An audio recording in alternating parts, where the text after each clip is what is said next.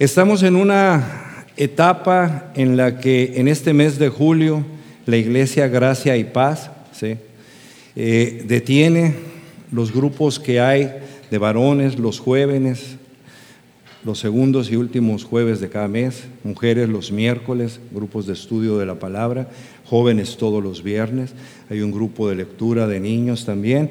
Todo esto en el mes de julio, en su momento, se detiene para dar espacio a las familias para que puedan convivir en su momento en cuanto a esos espacios de vacaciones. Y por ello también entonces lo que decía al principio, que somos una iglesia donde se predica expositivamente, también en este tiempo, durante los cuatro domingos, cuatro o cinco domingos de este mes, se deja de predicar la palabra en forma expositiva y se pasa a presentar temas que no por ello dejamos de sustentarlos y basarlos en la palabra, porque todo lo que aquí se dice es a través de la palabra de Dios. Entonces el día de hoy, ese va a ser el mensaje para registro, que es 21 de julio del 2019, se ha denominado la verdadera espiritualidad cristiana.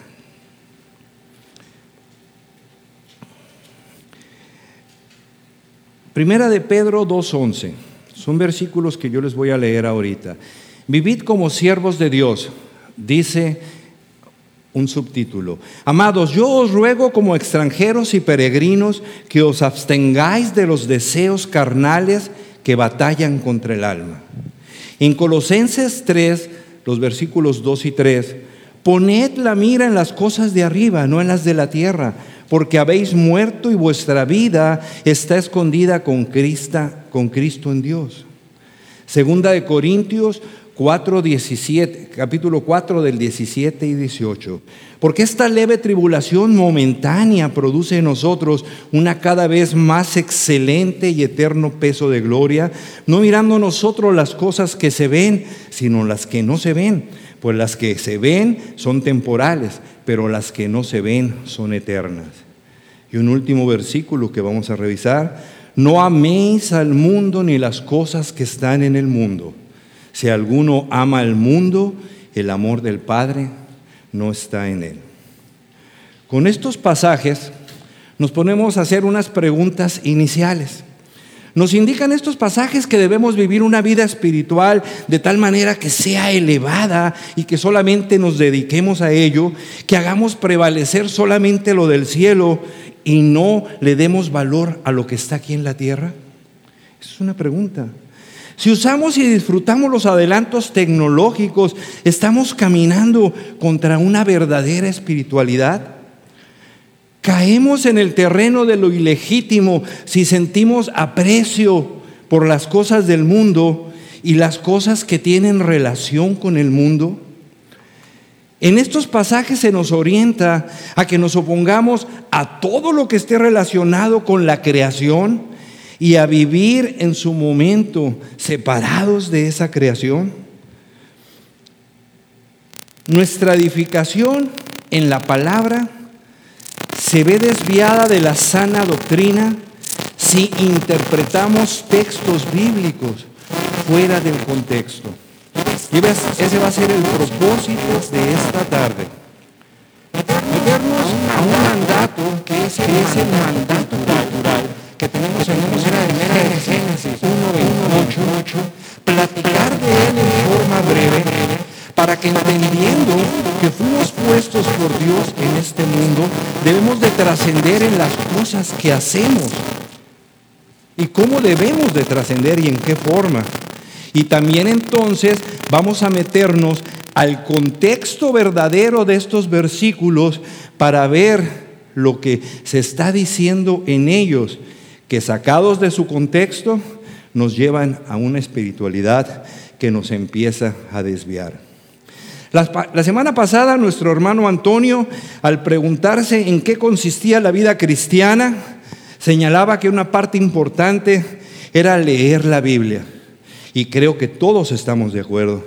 Ahora debemos precisar que en el acontecer de nuestros días modernos andamos siempre corriendo todos, yo no sé, al menos yo sí. Al estar en la lectura de la palabra, si mantenemos esas carreras, podemos leer y no comprender bien lo que estamos leyendo. Una falsa espiritualidad cristiana nos lleva a una vida equivocada, que nos aleja de lo que es realmente la verdadera espiritualidad y sus valores bíblicos y eternos. Veremos cómo podemos ser fieles a Dios, no obstante de estar rodeados de la maldad que viene del pecado, sin necesidad que tengamos que irnos del mundo, porque del mundo, en el mundo estamos, pero sin enredarnos en las marañas de este mundo. Seguir a Cristo en un mundo caído con pecadores por todos lados es agotador. El mundo nos da noticias todos los días de que va cayendo y desgastándose cada vez más. Lo que hace ver que dar la buena batalla de la fe se vuelve cada vez más difícil. Quisiéramos desistir, huir de esa selva, irnos a, a un lugar donde solos pudiéramos dedicarnos a orar y a estar completamente relacionados con el Señor. Sí, alejarnos del mundo. Hay cristianos que ceden a esto, ¿sí? Porque cuando tratan y tienen que responder al tiempo de interactuar con la cultura en el mundo en el que se desenvuelve siendo que lo que tenemos que hacer es estar presentes en este mundo. Un hermano estaba orando, apuntando a Dios en todo momento, dándole la prioridad que Él tiene, dando el entendimiento que debemos tener nosotros en cuanto a lo que el pecado significa, esa vida de pecado. La lucha es cómo interactuar con la cultura. Se ve que el mayor peligro en este mundo es cultural y preferimos vivir fuera de él. Pero Cristo nos ha llamado a algo mayor. No nos ha llamado a vivir fuera del mundo, sino en Él. Él no nos quiere sacar. Cuando Él oró por sus discípulos, no pidió que los quitaran del mundo. Vamos a ver cuando estemos en ese punto. Él quiere protegernos para que reflejemos su luz a un mundo obscurecido por el pecado. ¿Cómo hacemos esto al considerar la relación del cristiano y la cultura en la que estamos envueltos? Para ello debemos entender cuál es el mandato cultural del cristiano. Antes vamos a orar. Padre, te pido, Señor, que esta tarde tú pongas en mí solamente palabra tuya a través de tu Espíritu, para que pueda llegar verdaderamente al corazón de mis hermanos, trabajando primeramente en mí como ya lo hiciste durante la preparación de este mensaje. Gracias te doy, Padre, que nos podamos llevar como reflexión lo que tú esta tarde nos vas a decir. Que verdaderamente podamos trascender, que por esa sangre que corrió en el madero hay un propósito de vida en ese interactuar nuestro con un mundo en el que tú nos pones, pero que no nos debemos enredar con él, pero sí dar testimonio de lo que implica ese llamado para el cual estamos aquí. Gracias te damos, Padre, en el nombre precioso de Jesús. Mandato cultural. Todo cristiano ha sido llamado a amar a Dios y amar a su prójimo. Lo estábamos cantando. Este es el gran mandamiento. Todo cristiano ha sido llamado a ser discípulos. Esta es la gran comisión. Y todo cristiano ha sido llamado a cultivar el jardín que Dios ha creado a través de su vocación, trabajando con excelencia para su gloria. Este es el mandato cultural. El mandato cultural es cultivar cultura, valga la redundancia. Al, entender que hemos sido llamados a cultivar este mundo y que la cultura son las cosas y el significado, ojo, de lo que hacemos, entendemos que el mundo no es algo del que debemos de huir. Al contrario, es algo que debemos cultivar porque es una responsabilidad que se nos da. Una declaración bíblica que debe impactar nuestras vidas es trascender que en tanto de ser creados por Dios a su imagen y semejanza, Génesis 1, 26 y 27, somos distintos al resto de los seres vivos que están en este mundo. Nos caracteriza nuestra voluntad, nuestro intelecto, somos emocionales, tenemos conciencia moral, tenemos capacidad creativa. Y Génesis 1.28 revela cómo Dios, punto para subrayar, hace responsable a su creación, al hombre, ¿sí? de su creación, al hombre que Él ha creado a su imagen. Lo hace responsable, ordenándole ser fecundo, que aumentara su especie, llenando la tierra, que ejerciera poder sobre los peces del mar, las aves de los cielos y en todas las bestias que se mueven sobre la tierra. En esa exclusividad, ¿qué exclusividad? El hombre, nos dice Génesis 2.15, es puesto por Dios en el jardín del Edén para servirlo y guardarlo. La instrucción fue que en ejercicio de esa responsabilidad, que el hombre debería desarrollar todo su potencial para la gloria del nombre de Dios. Para hacerlo, debía con su trabajo extender el jardín donde fue puesto a toda la tierra. Sabemos que después de Génesis 3 se acabó esa situación que el hombre para el cual fuimos puestos. Debía hacer un buen uso de los recursos que Dios le dio.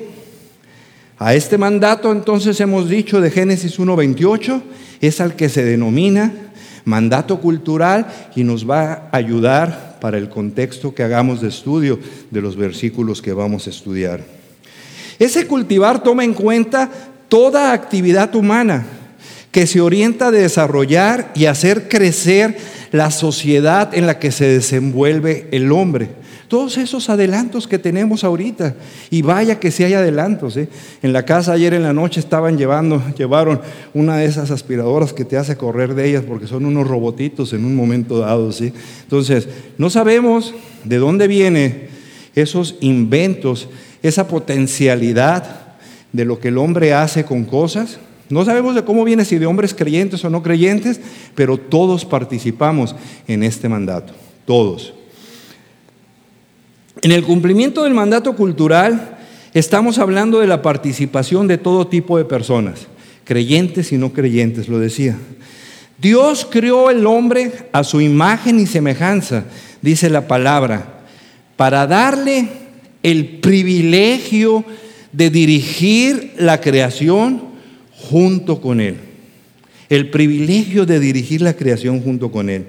Luego entonces, en un momento dado, hay un trabajo al que estamos llamados a hacer en este mundo como seres creados a imagen y semejanza de Dios. Para ello, Dios estando, para ello Dios, estando nosotros en este mundo, nos da dones, talentos, oportunidades, ¿sí? Para generar el cumplimiento a este mandato. Con esto en cuenta, de lo que hemos mencionado del mandato cultural, que se puede decir mucho más, pero no es el punto, vamos a revisar entonces los dos mandatos, gran comisión y mandato cultural, los dos divinos. No hay opciones de con cuál cumplir, con los dos tenemos que cumplir. Para hacerlo debemos tomar en cuenta lo que Pablo nos dice en Colosenses, si van a Colosenses 3, 23 y 24, les voy a pedir prisa para ir en esos pasajes, porque vamos a correr. Colosenses 3, 23 y 24. Somos llamados entonces a que todo lo que hagamos lo tenemos que hacer de corazón como para el Señor y no para los hombres sabiendo que del Señor recibiréis recompensa de la herencia, porque a Cristo, al Señor servís. Con todo lo que hacemos, a Cristo el Señor servimos. Todo lo que hagamos, lo debemos hacer entonces apuntando a Dios sobre todo. Es una determinación para todo creyente. Al médico que está operando, al maestro que está en la escuela, ¿sí? al ingeniero que está desarrollando una obra, a quien está en la industria produciendo distintos objetos en un momento dado, a los que están en la escuela, al padre y a la madre que están generando la, la creancia de los hijos. Les dice Pablo, todo lo que hagan deben hacerlo de corazón como para el Señor y no para los hombres cómo nos empieza a dar una perspectiva de lo que verdaderamente somos llamados como cristianos a generar en el contexto en el que nos desenvolvemos. Hay un punto aquí. En todas estas actividades que yo mencioné, que no son espirituales, conforme a los versículos señalados, con ellas se está sirviendo al Señor. Con lo que cada quien hace en el lugar donde está desarrollando su trabajo, con eso está sirviendo al Señor. Con la caída, decíamos, del hombre que está en Génesis 3, es que el hombre empieza a vivir en un mundo desgastado, caído, donde predomina el pecado. Un mundo que busca alejar al hombre de Dios y neutralizarlo, paralizarlo, para que en un momento dado no cumpla con los mandatos divinos que hemos señalado, el de la gran comisión y el mandato cultural. Un mundo que trata de evitar, puntos a subrayar, que tú como cristiano vivas intensa y apasionadamente para la gloria de Dios. Al principio señalamos que contestaríamos preguntas. ¿Cómo podemos ser fieles a Dios viviendo en un mundo desgastado, caído, lleno de maldad, donde el pecado prevalece, sin que nos fuguemos de Él? Pero sin que nos involucremos en sus marañas, decíamos. Que estemos en el mundo, pero que no seamos del mundo. Así entonces, en su momento, el mandato cultural los debemos vivir como ciudadanos de este mundo, porque aquí estamos. Entonces, ¿qué vamos a hacer con aquellos pasajes del Nuevo Testamento que pudiera parecer que están diciéndole al creyente que el hacer del mundo no tiene valor, como si lo que tiene valor es única y exclusivamente lo del Señor? Ilustrando esto sería el obrero, el mecánico, el carpintero, los distintos oficios que tenemos cada uno de los que estamos aquí, son menos honrosos que ser pastor, diácono, o misionero en un momento. Son pasajes que si se ven de una manera superficial y aislados de su contexto, pudieran orientar a que no valoremos las cosas del mundo. Si lo hacemos es pérdida de tiempo, en tanto que lo que debemos hacer es única y exclusivamente el valorar lo que es espiritual porque por ello debemos de hacer entonces única y exclusivamente en cuanto a esos mandatos que he mencionado, el de la gran comisión. Esta tarde revisaremos los pasajes que leímos al inicio para verlos verdaderamente en el contexto en el que se encuentran, para que podamos tener entonces a qué la palabra se está refiriendo cuando dice mundo, apuntar las cosas de arriba, lo eterno, lo momentáneo. Veamos entonces. El primero de ellos, si van entonces a Primera de Pedro, capítulo 2, versículo 11.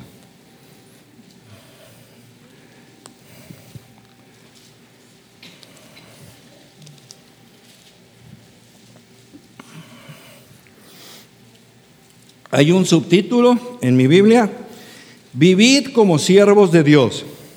Amados, yo os ruego como a extranjeros y peregrinos que os abstengáis de los deseos carnales que batallan contra el alma. A propósito de ello, ahorita en estas fechas, en toda la frontera, tenemos muchos extranjeros, ¿verdad?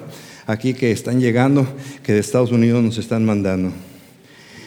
Absténganse de los deseos carnales. ¿Por qué dice eso? Porque somos extranjeros y peregrinos en este mundo de que si pudiéramos deducir que en tanto que somos peregrinos y extranjeros, no somos entonces parte de este mundo. Quien es extranjero y peregrino está deseando ir a su casa y entonces el creyente se puede preguntar, Pedro nos está diciendo aquí que en tanto que somos extranjeros, estamos esperando ir al cielo lo más pronto posible. ¿De qué entonces Pedro está diciendo que nos debemos de abstener? Y ahí la palabra dice, de los deseos carnales que batallan contra el alma. Lo que debemos hacer es separar esos deseos que son pecaminosos. No debemos complacernos de esos deseos. Revisemos esto.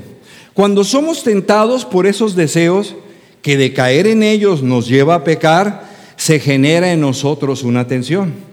Yo no sé si tú la has vivido, yo la he vivido, esa tensión que se da. Al caer en ellos, en esos deseos, se acaba la tensión.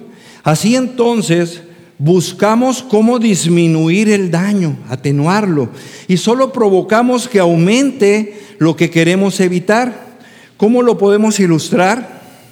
Muchos de nosotros hemos participado a lo mejor en distintos este, entrenamientos para combatir sueños, este, fuegos. Ahorita hay uno en la sierra muy grande. Ilustrándose el día como si tú estás en una fábrica, se presenta un incendio, entonces no sabes qué extinguidor usar con el tipo de sustancia correcto para el tipo de fuego que es. De otra manera pudiéramos decirlo, tratas de apagar fuego aventándole gasolina. ¿Qué haces? Avivas el juego con lo que estás haciendo. Este es el contexto que Pedro usa al referir por qué somos peregrinos y extranjeros. El cristiano es distinto. Y cada vez que vamos a ir caminando en este mensaje hay muchas preguntas que tenemos que empezar a hacernos. Es distinto a aquellas personas que caminan conforme a la maldad que en el Nuevo Testamento se refiere como mundo.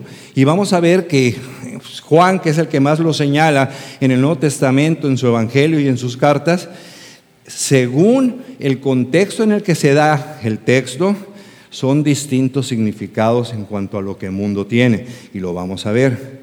Aquí está el punto. Aunque como cristianos vivimos en el mundo físico, no somos del mundo en el sentido espiritual. Somos de esta tierra, vivimos en ella, pero no pertenecemos a ese sistema de maldad que hay en el mundo que se opone a Dios. Pedro dice en el capítulo, eh, en, el, en segunda de Pedro, capítulo 4, 3 y 4, yo te lo leo.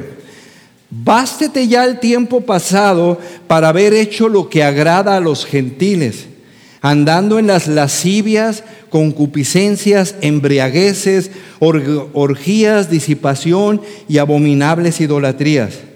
A estos les parece cosa extraña que vosotros no corráis con ellos en el mismo desenfreno de disolución y os ultrajan, y os ultrajan. Los no creyentes, los impíos, se sorprenden que nosotros no caminemos con ellos en ese sistema de maldad. Por eso es que nos ven como extranjeros y peregrinos. Y así nos tienen que estar viendo. Ya no pertenecemos a este mundo donde la propensión a los deleites carnales, por señalar más algunos, el embriagarse, son acciones que caracterizan a ese mundo. ¿Por qué? Somos distintos. Fuimos comprados con la sangre de Cristo para que nada tengamos que ver con la maldad de este mundo. Y ahí no hay opción de poder negociar. Nada tengamos que ver con la maldad de este mundo.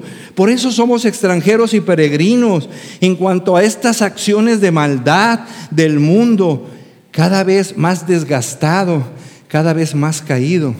Revisas las noticias en el papel, en las escuchas, cada vez más caído. El cristiano tiene otro sistema de valores. El cristiano tiene otras prioridades, tiene otros propósitos. El cristiano tiene otros puntos que toma en cuenta cuando lleva a cabo decisiones en su vida. Luego entonces, por eso es que somos extranjeros y peregrinos. Pero como lo dijimos al principio, fuimos creados para estar en este mundo, para vivir en él.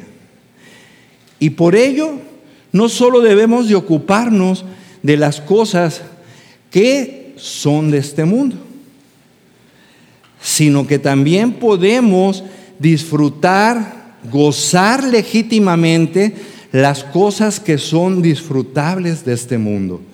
La, la plática se denominó, ¿qué era? La correcta espiritualidad. ¿sí? Hay versículos que entonces y entendimientos del pueblo cristiano que se orientan hacia otras cosas, que el cristiano no debe disfrutar y vamos a ver cómo no. Pablo lo dice en Primera de Timoteo 6:17. Vayan por favor a Primera de Timoteo 6:17, al cual regresaremos en nuestra predicación normal el mes siguiente. Primera de Timoteo 6:17. A los ricos de este mundo, a los ricos de este siglo, manda que no sean altivos ni pongan la esperanza en las riquezas, las cuales son inciertas, sino en el Dios vivo que nos da todas las cosas en qué? En abundancia, ¿para qué? Nos abstengamos de ellas, para que las disfrutemos. Las cosas que legítimamente son disfrutables, ¿sí? Para que pongamos nuestra esperanza en donde debe de estar, conforme a esa base de esa verdadera espiritualidad, ¿sí? Para que las disfrutemos. Él nos la da entonces para que las disfrutemos. En este sentido, luego entonces, somos de la tierra como todos los demás. ¿Sí? Como todos los demás, somos de la tierra. Para seguir respirando, ¿qué necesitamos? el oxígeno que está. En su momento a nuestro cuerpo tenemos que darle comida, tenemos que darle agua, necesitamos cubrirnos en el invierno del frío con ropa que viene de productos que Dios provee en un momento dado. ¿sí? Luego entonces somos de este mundo. Vivimos en el mundo en el que viviremos eternamente. Viviremos aquí eternamente. Pero ahí viene la buena noticia en una tierra que será renovada. Vayan conmigo, por favor, al Salmo 37. Vamos a ver unos versículos salteados de este Salmo. Salmo 37. Versículo 9.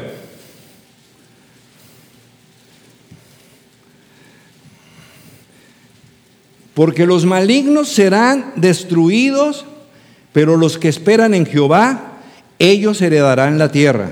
Versículo 11. Pero los mansos heredarán la tierra y se recrearán con abundancia de paz. Versículo 22. Porque los benditos de él heredarán la tierra y los malditos de él serán destruidos. Versículo 29. Los justos heredarán la tierra y vivirán para siempre sobre ella. Versículo 34. Espera en Jehová y guarda su camino, y Él te exaltará para heredar la tierra cuando sean destruidos los pecadores, lo verás. Nos responden estos versículos, ¿dónde pasaremos la eternidad? Sí, nos están diciendo, no estaremos de nube en nube, estaremos en la tierra y en ella viviremos para siempre. Que no nos quede duda. Aquí vivimos, aquí viviremos eternamente en la nueva tierra creada por el Señor. Entonces aquí debemos preguntarnos, y empiezan las preguntas fuertes para cada uno de nosotros. Para las personas que viven en nuestro contexto, en nuestro día a día, en donde se da nuestro existir, que es en el mundo, ¿es evidente para ellas que tú eres distinto? ¿Por las cosas que valoras? Cuando tomas en cuenta situaciones que le das prioridad, ellos se dan cuenta que eres distinto. En verdad ve que la gente, en verdad ve la gente que hay cosas importantes para nosotros como cristianos. A mí me impactó mucho un testimonio que conocí de una familia vía la lectura, pero que es verídico que cambió su residencia a la ciudad de Los Ángeles, en California, porque ahí estaba la iglesia a donde querían congregarse con su familia. Ahí estaba la iglesia donde querían ser edificados con pastores que veían que tenían en su momento, ¿sí? Una sana doctrina para llevarlos en ese caminar y poder en un momento dado amar a Cristo en cuanto a su carácter y que ese carácter en ellos se viera que día a día están creciendo. Eso es tener prioridades correctas. Mucha gente, no estoy diciendo que esté mal la gente que lo hace, que no lo hace así, pero hay gente que en su momento lo cambian de trabajo y lo último que ve, ah, ahora voy a ver a qué iglesia voy. No, hay prioridades correctas que debemos tener. Las personas se dan cuenta de ello, se dan cuenta de las cosas que evitas. Hay cosas que evitas en un momento dado que verdaderamente te hagan ser extranjero y peregrino en este mundo en el que estás caminando. Se dan cuenta de que eres distinto por tu conversación, de la que fluye amor, edificación para los demás en un tiempo donde da tristeza ver cómo los jóvenes se expresan y más las jovencitas con palabras que no es posible salgan de esas bocas que fueron creadas por el Señor. ¿Ven cómo te diviertes? ¿Cuál es tu diversión? ¿Cómo usas tu tiempo libre? ¿Hay distinción en ello? ¿Se ve en verdad que estás luchando por apartarte de esos deseos de la carne que son los que generan guerra contra tu alma? Cuando caes en la tentación que caemos, ¿sí? ¿Te avergüenzas en verdad de ello? ¿Tienes a Cristo en arrepentimiento y fe aplicándote el Evangelio cada día? Hermano, es que yo todos los días estoy predicando el Evangelio, estoy evangelizando en todos los lugares donde yo estoy que lo aplicas a ti primero. Hay un punto aquí al que no deberíamos de llegar y es muy fuerte.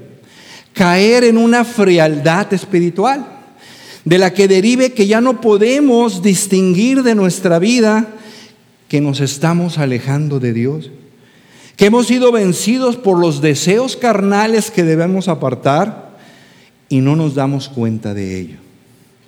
Este es el contexto del versículo que estábamos estudiando. El verdadero contexto, la verdadera espiritualidad a la que somos llamados.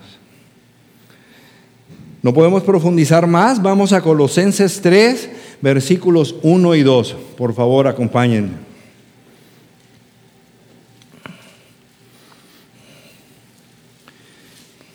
Colosenses 3, versículos 1 y 2. Si pues habéis resucitado con Cristo, buscad las cosas de arriba, donde está Cristo sentado a la diestra de Dios, poned la mira en las cosas de arriba y no en las de la tierra. Para entrar en el contexto, ubiquémonos primero. Dijimos que somos de esta tierra, vivimos en este mundo, pero no somos de este mundo. Hay un sentido en el que sí somos de aquí y hay otro sentido en el que no somos de aquí. Una mala interpretación de este versículo viene de aquellas personas que expresan, para ser más espirituales debemos emplear nuestro tiempo lo menos posible en las cosas de la tierra. Y hay quien dice, por eso por decir un ejemplo, yo no voy a ningún partido de fútbol ni veo fútbol en la televisión. ¿sí?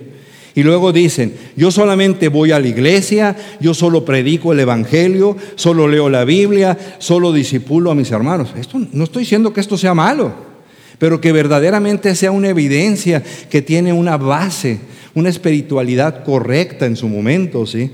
Y eso a los que nos estamos refiriendo.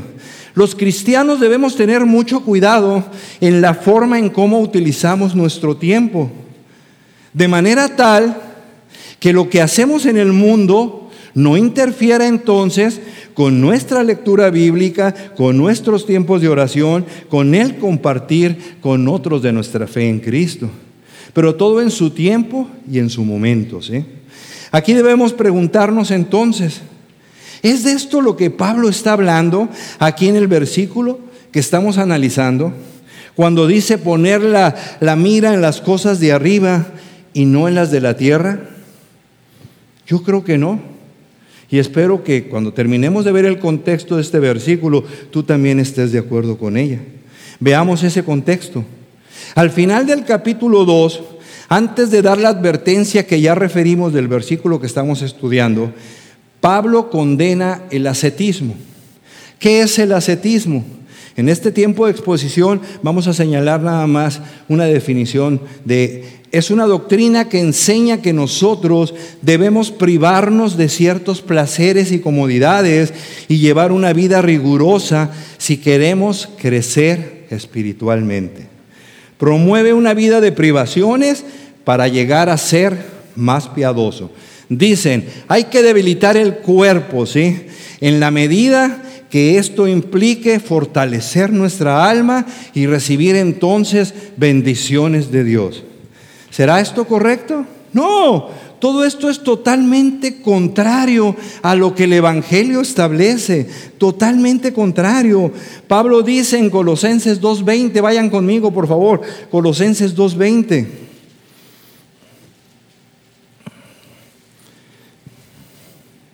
Pues si habéis muerto con Cristo en cuanto a los rudimentos del mundo, ¿por qué? Como si vivieses en el mundo, os sometéis a preceptos tales como no manejes, ni gustes, ni aun toques, en conformidad a mandamientos y doctrinas de hombres, cosas que todas se destruyen con el uso. Tales cosas tienen a la verdad cierta reputación de sabiduría, en culto voluntario, en humildad y en duro trato del cuerpo. Pero ¿qué dice? Pero no tienen valor alguno contra los apetitos de la carne, que son contra los que se nos está advirtiendo. Y es ahí, después de estas palabras, que Pablo exhorta, busca las cosas de arriba y no las de la tierra. Pablo dice que debemos procurar la santidad más que el ascetismo, que no es el camino correcto para llegar a esa meta. ¿Qué son entonces esas cosas de la tierra en las que no debemos poner nuestros ojos? Veamos. Nuestro trabajo es de aquí, de esta tierra. Nuestros hijos son de aquí, aquí están. Nuestra casa está aquí, en esta tierra. Entonces los vemos y debemos ponerles cuidado a estas cosas. Entonces, ¿cuáles son las cosas de la tierra en las cuales no debemos ocuparnos para así ocuparnos en las cosas celestiales? La respuesta nos la tiene que dar la palabra, no lo que pensemos nosotros. Vayan a Colosenses capítulo 3, versículo 5, y ahí es donde nos dice, haced morir pues lo terrenal en vosotros, fornicación, impurezas, pasiones desordenadas, malos deseos y avaricia, que es idolatría. Pablo está diciendo, Debido a nuestra unión con Cristo en su muerte y en su resurrección, todos esos pecados ya no deben reinar en nuestra vida. Ya no debe reinar el pecado en nuestra vida. El pecado sigue siendo nuestro enemigo. Tenemos que mortificarlo. Pero dejó de ser nuestro rey. Gloria a Dios. Por lo tanto debemos de, dependiendo del Espíritu de Dios, mortificar la fornicación, las impurezas, los malos deseos, la avaricia. Y Pablo amplía este catálogo de las cosas que tenemos que hacer a un lado. Vayan a Colosenses 3, 8 y 9. Ahí estamos. Pero ahora dejad también vosotros todas estas cosas. Ojo, nos hablan ira, enojo, malicia, blasfemia, palabras deshonestas de vuestra boca. No mintáis los unos a los otros, habiéndonos despojado del viejo hombre con sus hechos. Estas son las cosas de la tierra a las que se nos manda en no poner nuestros ojos. El apóstol Pablo habla de esos pecados que son esas cosas a las que no debemos poner nuestra vista. Debemos ver las cosas de arriba. Y entonces, ¿qué son esas cosas de arriba? Donde está Cristo sentado a la diestra de Dios. ¿Cómo podemos aplicar esto que estamos diciendo a nuestra vida diaria?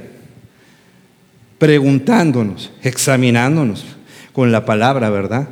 Debemos vivir la mayor parte de nuestra vida en santa contemplación Así nos deben de ver los del mundo que estamos ahí meditando. Uh. ¿No? Analicemos Colosenses 3, versículos 12 al 15. Ahí estamos en Colosenses. Colosenses 3, 12 y 15. Y aquí es precioso lo que se nos dice. Vestíos pues como escogidos de Dios, santos y amados, de entrañable misericordia, de benignidad, de humildad, de mansedumbre, de paciencia, soportándose unos a otros y perdonándose unos a otros, si alguno tuviere queja contra otro. De tal manera que Cristo os perdonó, así también hacedlo vosotros. Y sobre todas estas cosas, vestidos de amor, que es el vínculo perfecto y la paz de Dios gobierne nuestros corazones, a la que asimismo fuisteis llamados en un solo cuerpo, y de nueva cuenta, sed agradecidos. En su momento las cosas del cielo en las que debemos poner nuestros ojos son entonces, ¿qué?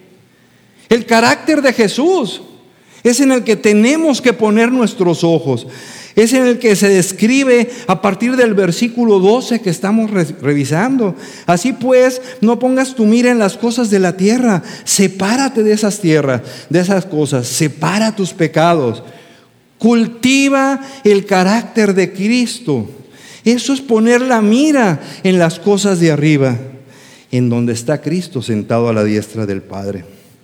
Aquí viene una aplicación para nuestras vidas, porque es el punto, que estos temas nos dejen aplicaciones inmediatas. ¿Cómo podemos saber que estamos poniendo nuestra vista en las cosas de arriba? ¿Cómo lo podemos hacer? ¿Cómo podemos saberlo? ¿Sí? La prueba superada es que el carácter de Cristo sea cada vez más evidente en tu vida. Esa es la prueba. ¿sí? Es como podemos saber.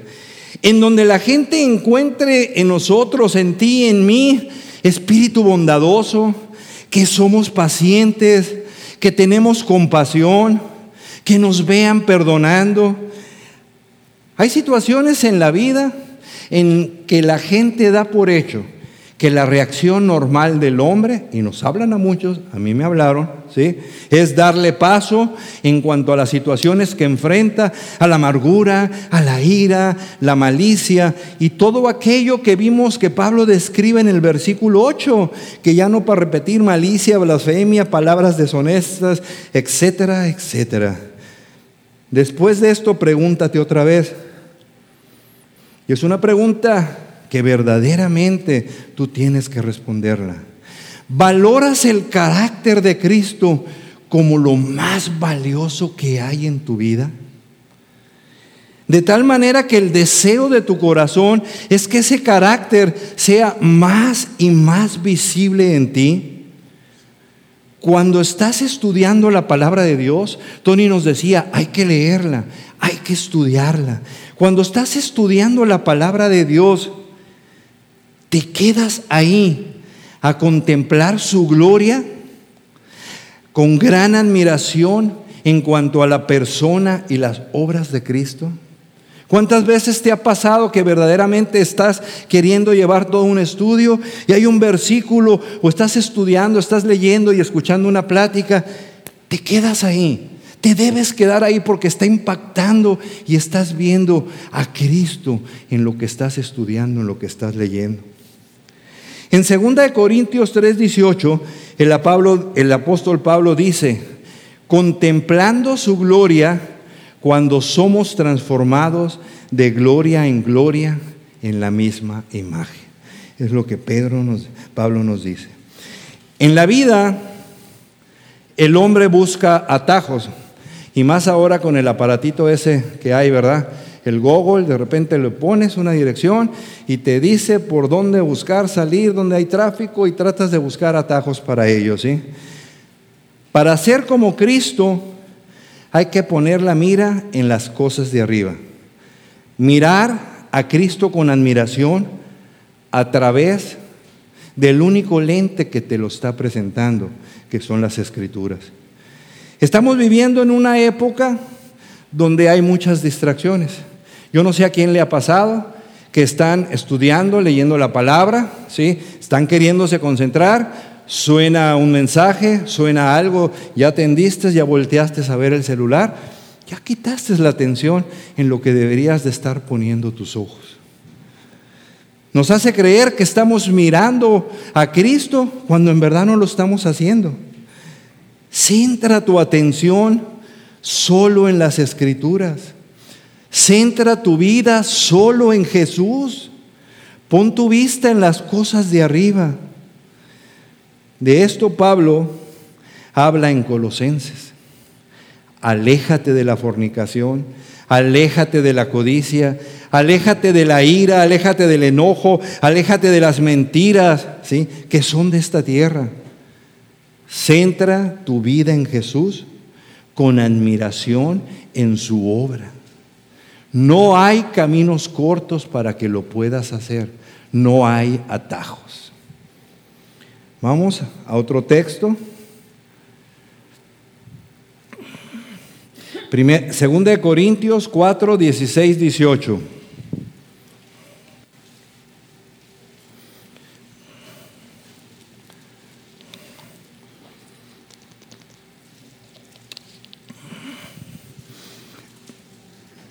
Por tanto, no desmayamos. Antes, aunque nuestro hombre exterior se va desgastando, el interior no obstante se renueva de día a día, porque esta leve tribulación momentánea produce en nosotros una cada vez más excelente, un cada vez más excelente y eterno peso de gloria. No mirando nosotros las cosas que se ven, sino las que no se ven pues las cosas que se ven son temporales, pero las que no se ven son eternas.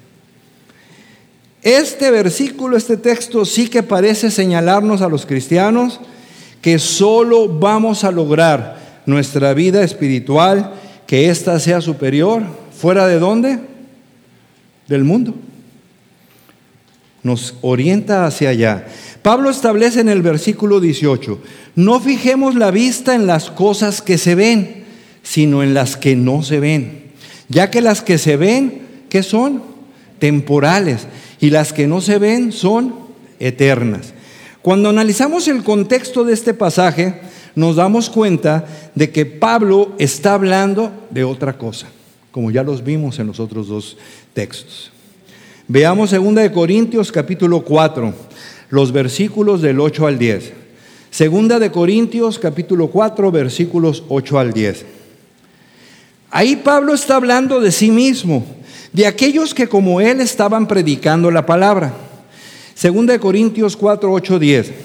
Que estamos atribulados en todo, mas no angustiados, en apuros, mas no desesperados, perseguidos, mas no desamparados, derribados, pero no destruidos llevando en el cuerpo siempre por todas partes la muerte de Jesús, para que también la vida de Jesús se manifieste en nuestros cuerpos.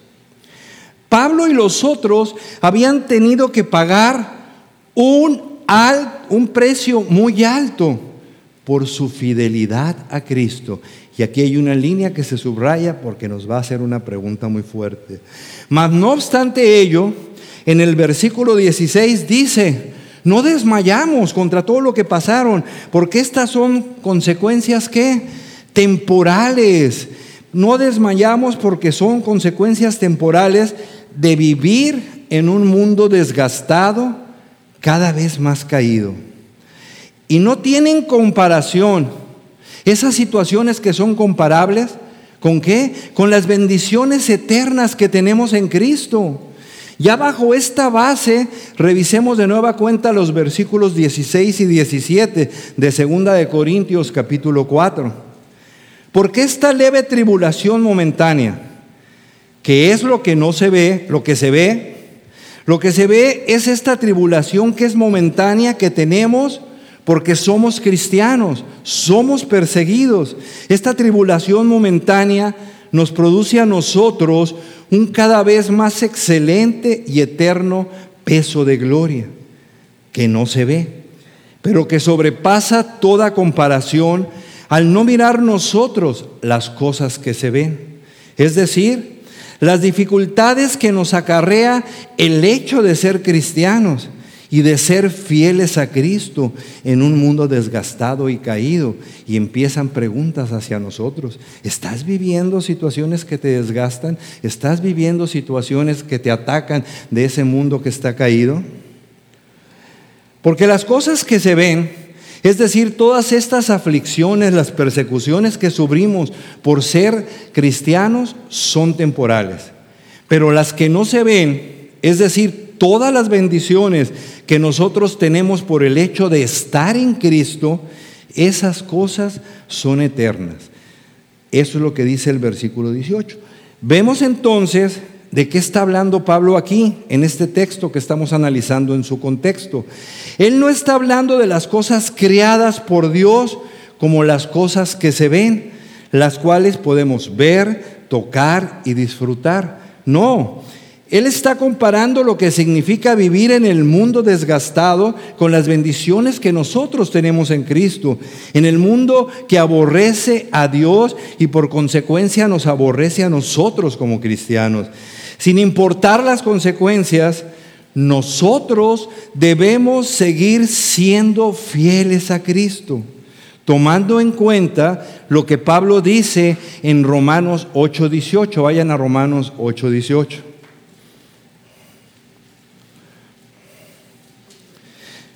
Las aflicciones del tiempo presente no son comparables con la gloria venidera que en nosotros ha de manifestarse.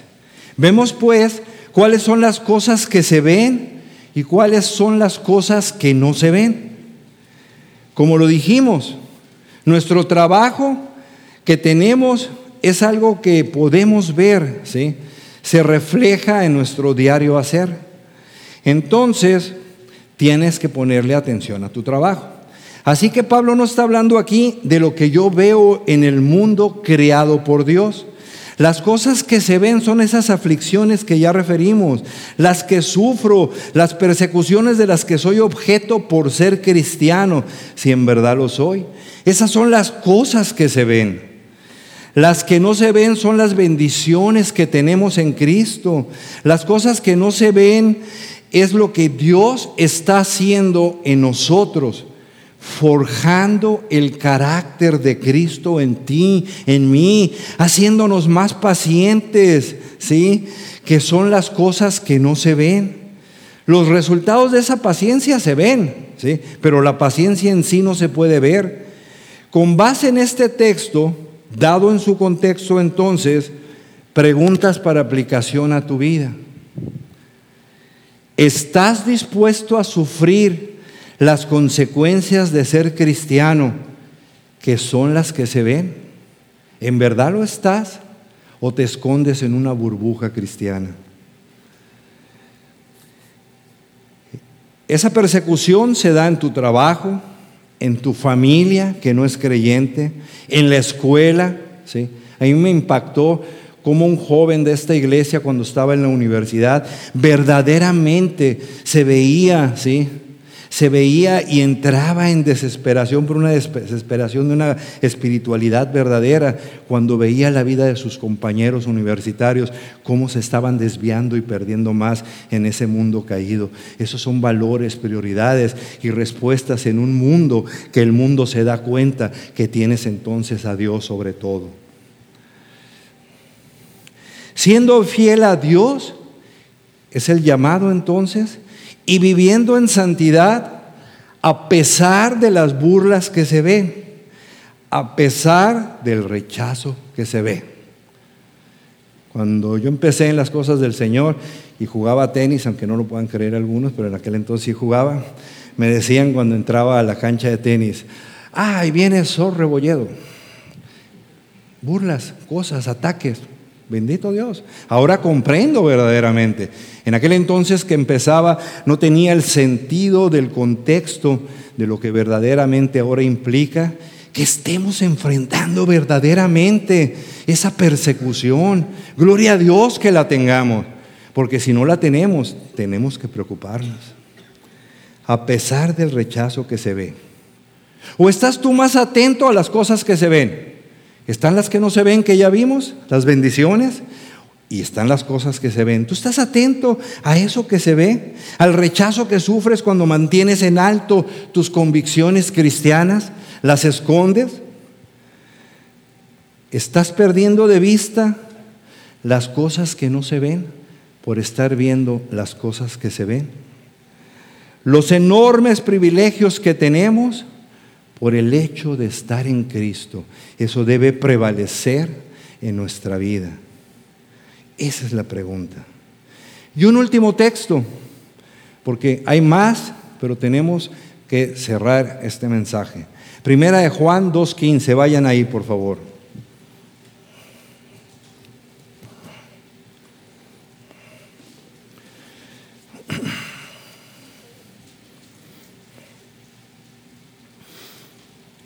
Hemos visto qué importante es leer cada versículo en el contexto en el que se escribió.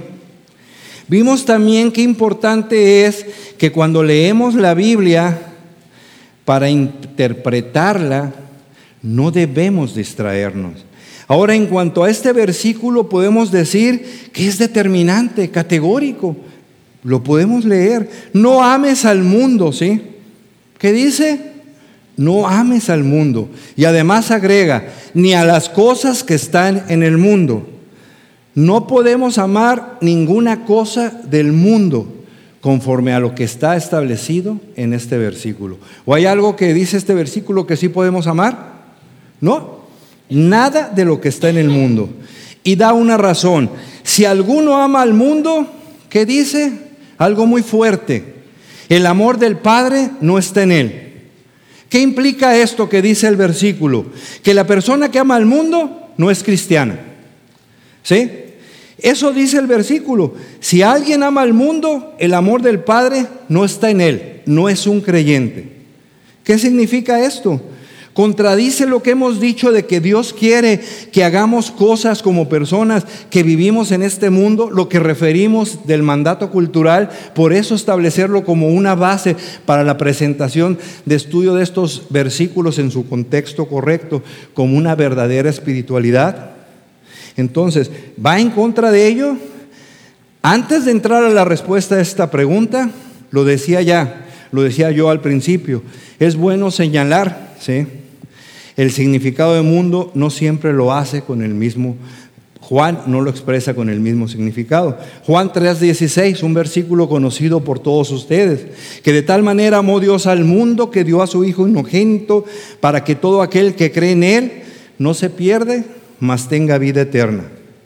Debemos de establecer algo después de este versículo que acabamos de leer. Hay un sentido en que Dios amó al mundo que dice de tal manera amó Dios al mundo. Entonces nosotros debemos amar al mundo en el mismo sentido en que Dios lo amó. Entonces tenemos, por un lado, que no améis al mundo, pero Dios amó al mundo. Y nosotros debemos amar al mundo como Dios lo amó. De ahí que es más que evidente que la palabra mundo en Juan 3:16 tiene un significado y en primera de Juan 2.15 tiene otro significado. Juan 17. Vemos que Jesús le pide al Padre cuando ora por sus discípulos, no te ruego que los quites del mundo, sino que los guardes del mal. No te ruego que los quites del mundo, guárdalos del mal. Pide que los guarde, que los guarde del sistema caído, desgastado, que es contrario a los planes de Dios, a los valores de Dios, a la voluntad misma de Dios. Pero seguimos viviendo entonces en este mundo. No los quites del mundo. Y además hay muchas cosas que debemos de hacer para cumplir con el mandato cultural y con la gran comisión que ya vimos. ¿Dónde vamos a hacer esas cosas de cumplimiento con estos mandatos divinos? En el mundo, ¿sí? Con base en eso veamos entonces primera de Juan 2.15. ¿Qué son esas cosas del mundo que no debemos amar? Y Juan, de nueva cuenta, la palabra te tiene que decir todo. Está en la palabra lo que el Señor quiere que conozcamos en cuanto a la trascendencia y profundidad de su palabra. Nos lo dice en primera de Juan, ¿sí? 2.16. porque todo lo que hay en el mundo son tres puntos que aquí nos subraya.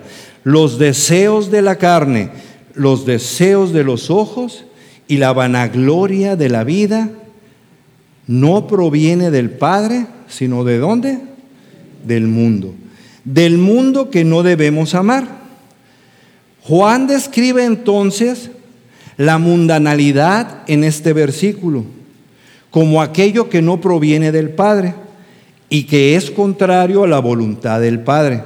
Aquí nos preguntamos entonces, con lo que estamos presentando ahorita en cuanto a este texto, ¿quién creó el mundo? Dios. Cuando Dios creó el mundo, ¿cómo lo declaró? Bueno en gran manera. Así pues, cuando Juan dice, no améis al mundo, no puede hablar de este mundo físico, porque este sí proviene del Padre. Y Dios el Padre lo declaró bueno en gran manera. Y aunado a ello, hizo al hombre y le dio el mandato cultural referido de que se involucrara activamente en cuidar este mundo, en transformarlo. Entonces, ante esto, ¿qué es lo que, debe, qué es lo que no debemos amar y qué no proviene del Padre? En el versículo en comento, Juan mencionó tres puntos, como dijimos. El primero de ellos, los deseos de la carne. Aquí no habla de cosas externas él está refiriendo cosas que salen del corazón. Es lo que decíamos grandemente. Aquello, eh, es lo que decíamos grandemente. Aquello que se enfrenta a la supremacía de Dios. Decíamos que en todo tenemos que apuntar a Dios. ¿sí? Y va contrario entonces esos deseos a esa supremacía de Dios. Eso no proviene del Padre. Sea lo que sea. No hay ahí punto intermedio. Puede ser entonces que tú quieras ascender en la escala social, no está mal. Lograr tener poder económico, no está mal. Una forma sin medida de tener muchas cosas, carros lujosos, trofeos, en fin, tantas cosas que el hombre busca. Sí, figura, ropa, reconocimiento. Cualquier cosa de todas las que he referido, no porque sean malas, pero que le quiten a Dios ser el número uno de nuestras vidas, eso no proviene del Padre. El hombre de la nada hace ídolos. Antes de conocer yo al Señor, mi ídolo era todo el mundo del tenis. De la nada el hombre hace ídolos. Si no estamos en constante vigilancia, ojo, en constante vigilancia, puede darse que cualquier cosa legítima de este mundo se pueda convertir en un deseo desmedido que compita con tu fidelidad que debes tener para con el Señor. Es cuando te ves rebajando tus estándares de santidad para poder alcanzar lo que tú quieres a toda costa. No importa Qué tremendo esto, ¿sí?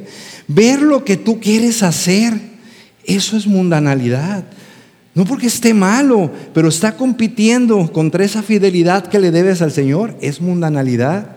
Cuando dedicas tiempo infructuoso a aquellas cosas que están provocando que descuides tu relación con el Señor, eso es mundanalidad.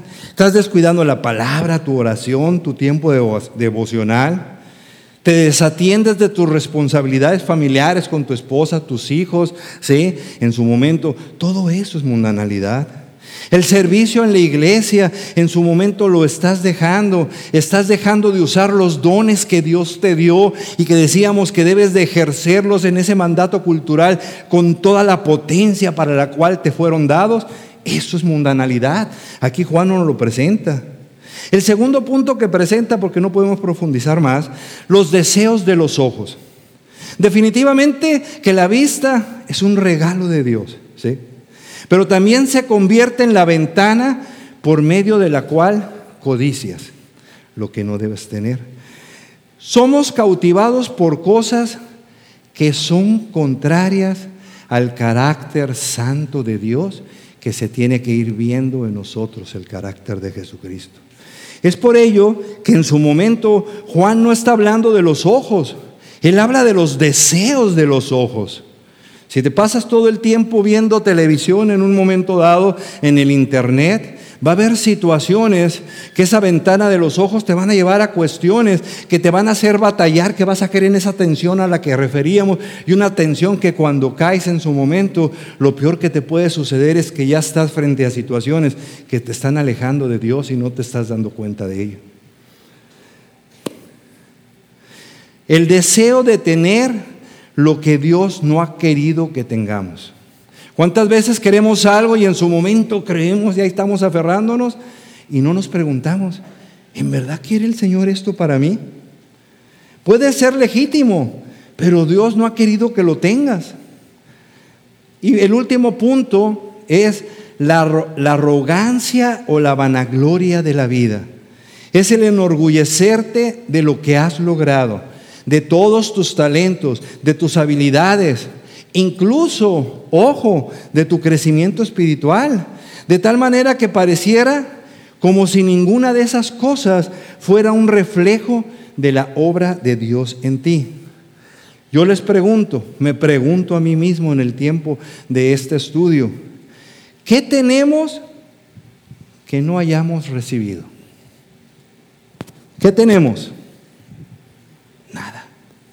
Y si lo recibiste, ¿por qué te glorías como si lo hubieras recibido? Primera de Corintios 4:7, ¿verdad? Eso es mundanalidad. Hacer cosas para llamar la atención hacia nosotros. Yo no sé, ahora en las redes sociales, subir fotos, todas esas cuestiones que en un momento dado hasta son un punto de partida para tantas situaciones de delincuencia en contra de personas, pero ahí están tratando de llamar la atención, incluso señoritas hasta bajándose un poco más la blusa en un momento dado. Todo eso es mundanalidad, tremenda mundanalidad. Tratar de hacer las cosas a nuestras propias fuerzas, sin depender de Dios en oración. Eso es mundanalidad. Esa es una de las características de la sociedad incrédula, donde en su momento creen en su independencia, en su autonomía y se hacen distintos y alejados de Dios. Eso es mundanalidad. Cuando puedes disfrutar lo que Dios aborrece. Qué tremendo. Y ojalá te estés dando cuenta, nos estemos dando cuenta, cuando disfrutas lo que Dios aborrece. Y aquí algo importante para jóvenes, para todos. Cuando estás en lugares, en situaciones en donde tu espíritu debería sentirse contristado por lo que está sucediendo a tu alrededor, pero contrario a ello, te sientes a gusto en esos lugares, con esas gentes, en esas circunstancias, que tú escogiste estar ahí cuando podías haberlo evitado. Y evitándolo era dar muestra que los que están a tu alrededor tuvieran evidencia que eres distinto a ellos, que eres extranjero, que eres peregrino en este mundo. Eso es mundanalidad, ¿sí? Y es a lo que Juan se refiere. Entonces, hemos visto cómo el Nuevo Testamento no está hablando de nuestra involucración en el mundo. Y no lo podía hacer porque traemos ese mandato desde Génesis, el mandato cultural. Tú, yo, todos nosotros somos personas que estamos en este mundo, pero al mismo tiempo no somos de este mundo. Y esa es la tensión. Vivimos como la Biblia nos exhorta, ¿sí? Pero sin escapar literalmente del mundo. Lo que nos manda es que nos guardemos del sistema de maldad de ese mundo la oración del Señor de sus discípulos. La exhortación primaria es que debemos poner a Dios en el lugar superior de nuestras prioridades. Vivimos constantemente en un mundo deportivo que hay eh, campeonatos por todos lados. Ganó el número uno, no, ganó el tenis, en fútbol, en todo, en, en automovilismo. Vayamos a nuestra vida. ¿Quién es el número uno de tu vida? Debemos dar testimonio que ninguna cosa de este mundo entre en competencia con nuestro deleite de Él. Sabiendo que de Él vienen todas las cosas y Él nos da que disfrutemos lo que legítimamente es disfrutable en su momento.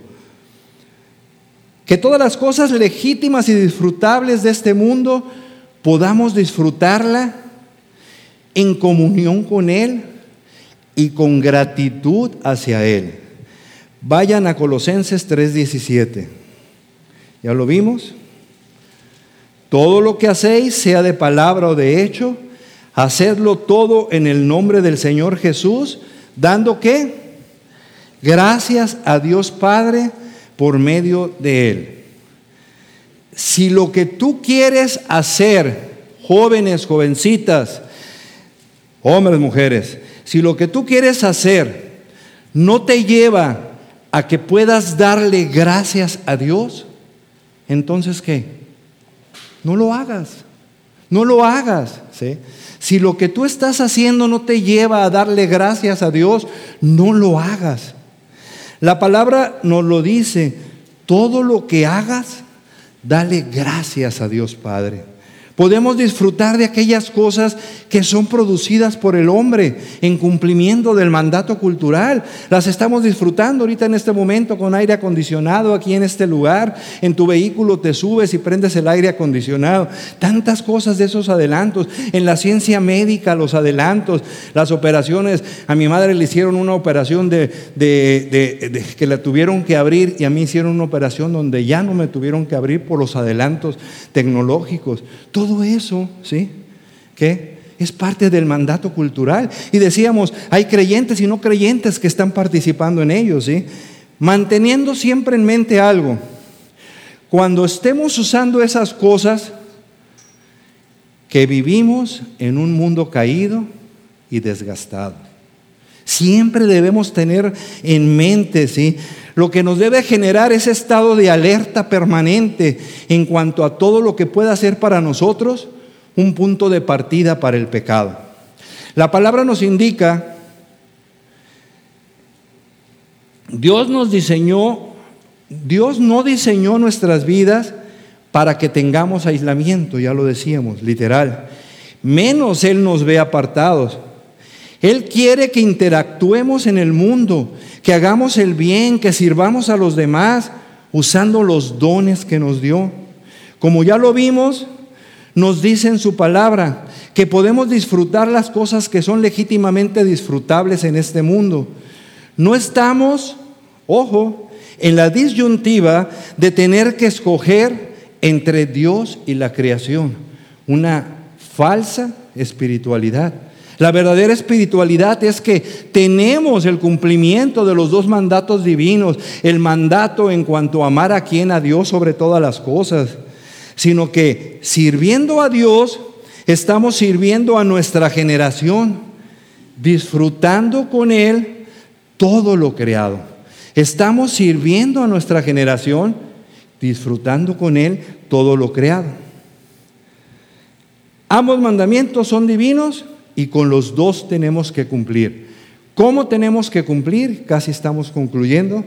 De la, manera, de la mejor manera que podamos, con las mejores capacidades, con nuestras posibilidades, con los dones que hemos recibido, pero todo para gloria de Dios, apuntándolo a Él.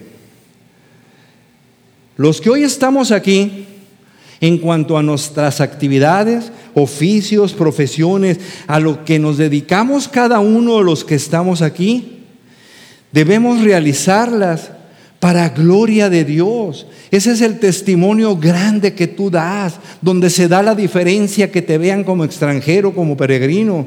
Y de aquí nos surge un punto que es determinante en cuanto a nuestro hacer en el cumplimiento del mandato cultural que hemos referido ya sea en la iglesia, ya sea en el trabajo, en la familia, en cualquier lugar, en cualquier actividad donde tú estés, no podemos estar actuando mediocremente. Para el creyente verdadero, con esa espiritualidad verdadera que viene de esa base que está en la palabra, todo tu hacer en este mundo al cual perteneces porque en él vives, ¿sí? no puedes ser mediocre. Tenemos que ser siervos útiles. Eso nos indica el mandato cultural. Todo lo que hagas, hazlo de corazón como para el Señor y no para los hombres. Cada uno en su actividad. lo que no podemos hacer es que somos cristianos. Y muchas veces se va dejando a un lado cuando verdaderamente no estás cumpliendo en ese involucrarte en el mundo, haciendo cosas y pendientes más de las cosas que se ven que de las que no se ven. Ya lo vimos la semana pasada y en otras ocasiones constantemente se está señalando. Debes tener un hacer efectivo en tu lectura, en tu vida devocional, en el estudio de la palabra, en usar tus dones. Todo ello para la edificación del cuerpo de Cristo. Nosotros aquí para la edificación de gracia y paz, Iglesia Cristiana en Mexicali. Tú que estás aquí y has escuchado este mensaje que el Señor preparó para nosotros, tú que eres miembro de esta iglesia, Dios nos ha hablado hoy dejando claro que no podemos permitirnos ser cristianos mediocres. La razón principal Fuiste, fuimos comprados enteramente por Él para que vivamos para darle gloria, apuntándolo en todo lo que hagamos. Vivir para Él. Hagamos bien entonces tanto la gran comisión como el mandato cultural y tengamos siempre también presentes ese mandato principal de amar a Dios sobre todas las cosas. Nos ha hablado fuertemente el Señor esta tarde en cuanto a preguntas prácticas y cómo en su momento revisar por medio de la palabra si verdaderamente tenemos esa base de espiritualidad verdadera que nos dé un punto de partida para que entonces cuando salgamos por esa puerta, cuando entremos en la puerta de la escuela, del trabajo, con nuestra familia inconversa, nos sigan viendo como extranjeros, y como peregrinos, gloria a Dios, porque somos distintos, pero porque verdaderamente tenemos esas prioridades y nuestra santidad no la ponemos en juego. Porque esa santidad tiene una base, no nos pertenece, fuimos comprados, somos esclavos, el Señor es nuestro Señor. Amén. ¿Sí? Entonces tú si estás hoy aquí y no has escuchado ese mensaje que Dios tiene para ti, hoy es el día que verdaderamente revolucione todo tu entendimiento. Tú no fuiste creado para creerte que eres el gran hombre de esta vida. No, todo ha sido dado por Él para ti. ¿Para qué? Para que junto con Él puedas en un momento dado regresar a esa administración primaria que a Adán se le había dado y que vino con la caída del pecado a prevalecer en todo lo que estamos viviendo. Entonces, yo te exhorto a que verdaderamente encuentres en la palabra de Dios un punto de partida para un cambio en tu vida. Y a ti, hermano y hermana, hay una palabra muy fuerte que se nos queda esta tarde. Medita. Me gustó mucho la oración de Gustavo en la mañana. Habló de la preocupación permanente que debemos de tener en cuanto a lo que es el pecado.